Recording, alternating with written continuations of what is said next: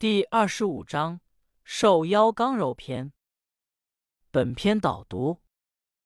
本篇主要论述人的体质有刚柔不同，而刚和柔可以从形体的缓急、正气的盛衰、骨骼的大小、肌肉的尖脆、皮肤的厚薄等方面进行分辨。体质刚柔不但与发病和治疗密切相关，而且与人的寿命长短有着直接联系。因此，观察行气的是否相称，可以预测寿命的长短。由于文中内容以受腰刚柔为主，故以此名篇。本篇首论人体素质不同与寿命受腰的关系，以阴阳学说来分析人体内外和脏腑组织的阴阳属性。并根据病邪性质的不同及其侵袭人体部位的区别，提出了相应的治法。皇帝问于少师曰：“一于文人之生也，有刚有柔，有弱有强，有短有长，有阴有阳，愿闻其方。”少师答曰：“阴中有阴，阳中有阳，审之阴阳，次之有方，得病所使，次之有理。”颈度病端二与时相应，内合于五脏六腑，外合于筋骨皮肤。是故内有阴阳，外亦有阴阳。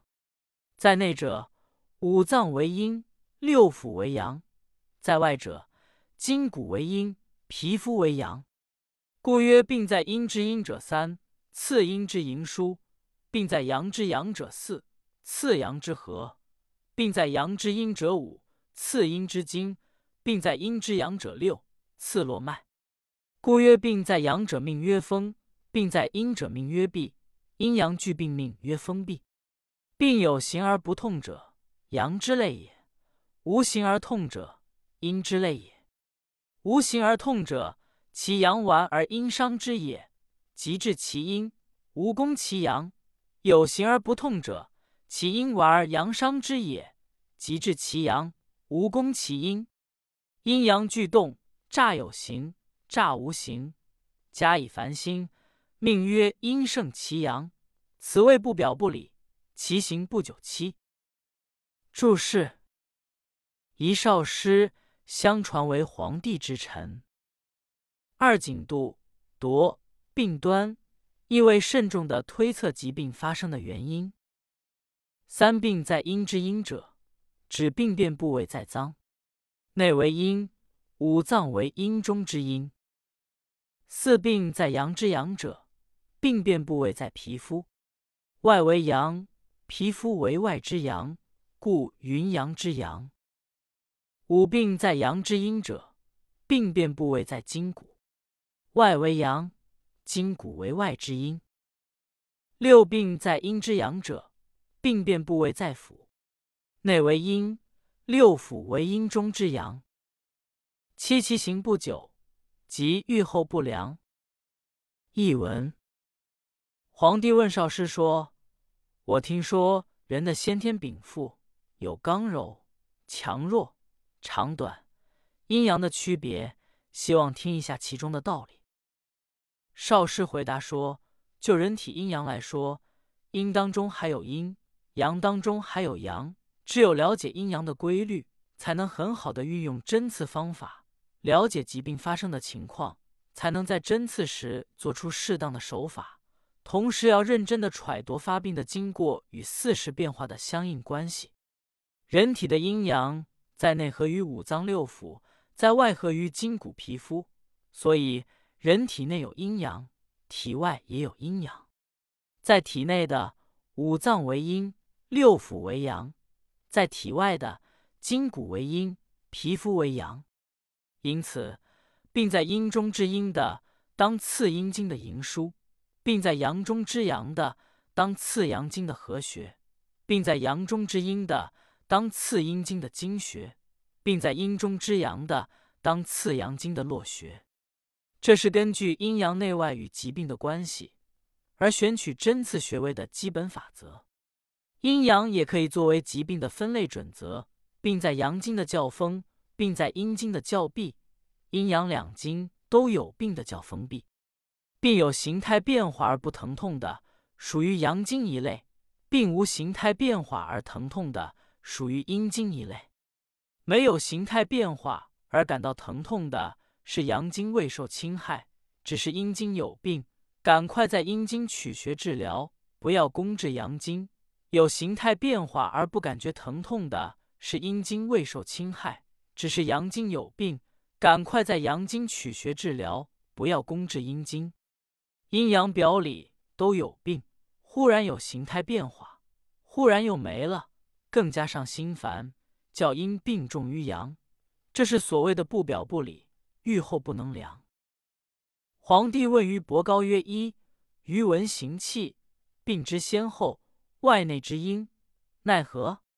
伯高答曰：“风寒伤行，忧恐愤怒伤气，气伤藏，乃病藏。”寒伤行，乃应行；风伤经脉，经脉乃应。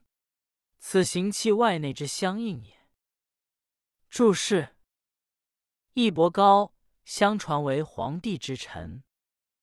译文：皇帝问伯高说：“我听说行气与发病有先后内外的相应关系，是什么道理？”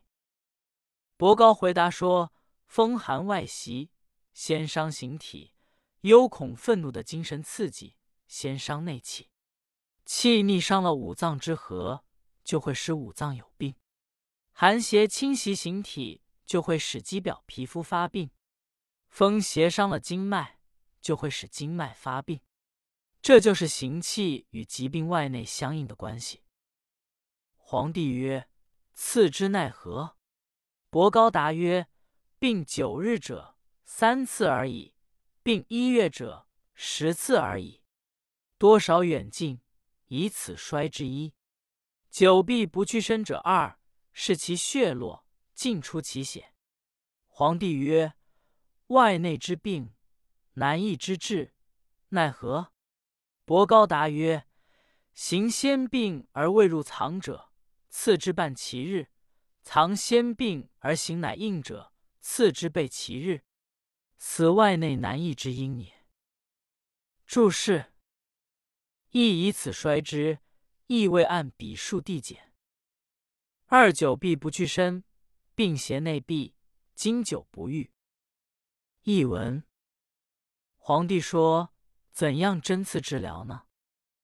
伯高回答说：“病九天的刺三次可以好，病一个月的刺十次可以好。”病程十日的多少远近，都可以根据三日一次的标准来计算。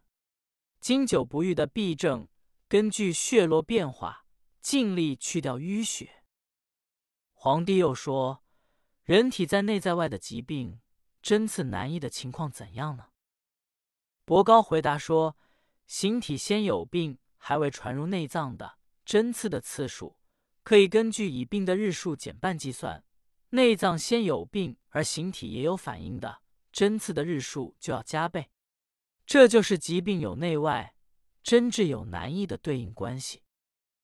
皇帝问于伯高曰：“余闻行有缓急，气有盛衰，骨有大小，肉有尖脆，皮有厚薄，其以利受腰，奈何？”伯高答曰：“形与气相任则寿，不相任则夭。”皮与肉相裹则寿，不相裹则夭；血气经络盛行则寿一，不盛行则夭。注释：一盛行，血气经络不但与外形相称，而且要更为强盛才能长寿。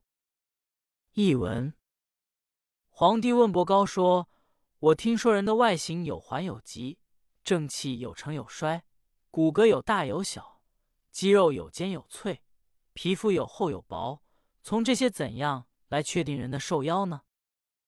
伯高回答说：外形与正气相称的多长寿，不相称的多夭亡；皮肤与肌肉结合紧密的多长寿，不紧密的多夭亡；血气经络充盛胜过外形的多长寿，血气经络衰弱不能胜过外形的多夭亡。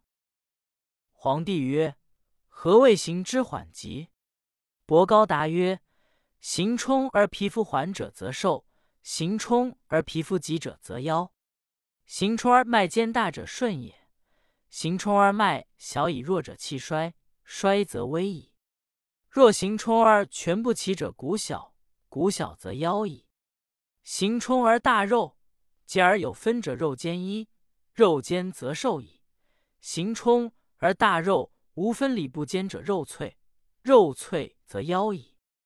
此天之生命，所以力行定气而世受夭者，必明乎此力行定气，而后以临病人，决死生。